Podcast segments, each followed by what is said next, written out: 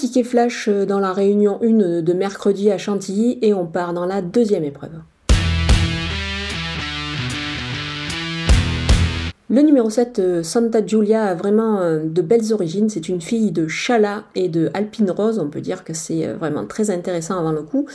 La pouliche a réalisé vraiment de très bons débuts en compétition. elle a réalisé une belle performance ce jour-là. Sur ce parcours précis, c'était plutôt prometteur. Elle a regagné de nombreuses longueurs dans la phase finale pour accrocher ben, une belle quatrième place. Elle avait même dû un petit peu slalomer au cœur du peloton dans la phase finale. L'eau est de qualité certes ce mercredi, mais attention à elle, je pense qu'elle peut se distinguer, il pourrait pourquoi pas y avoir une petite cote à la clé, c'est pour cette raison qu'on va la jouer au jeu simple gagnant placé.